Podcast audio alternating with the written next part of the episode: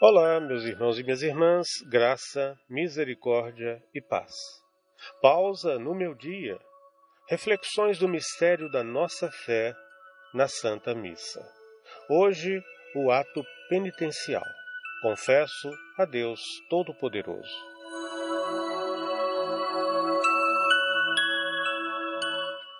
No nosso dia a dia, muitas vezes sem querer e até sem perceber, cometemos pecados que nos afastam da amizade de Deus. Pecamos por pensarmos em coisas que não são dignas de um verdadeiro cristão, por proferirmos palavras ofensivas aos irmãos, por atos que prejudicam o outro e até mesmo omissões. Quando ficamos em cima do muro, não querendo nos envolver em algo que vemos de errado. O ato penitencial é onde nos revestimos da veste da humildade para nos dirigirmos e rezarmos dignamente a Deus.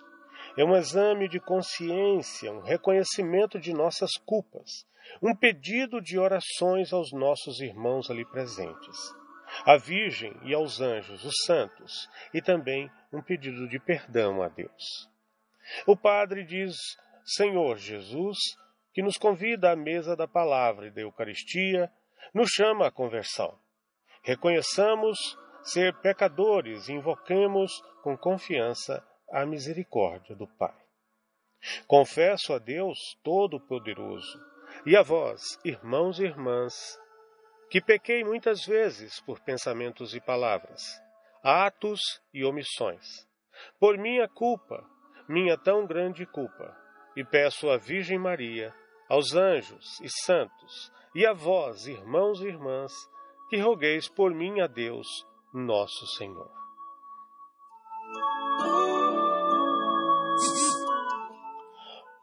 Para depois ouvirmos então, Deus Todo-Poderoso, tenha compaixão de nós, perdoai os nossos pecados e nos conduza à vida eterna.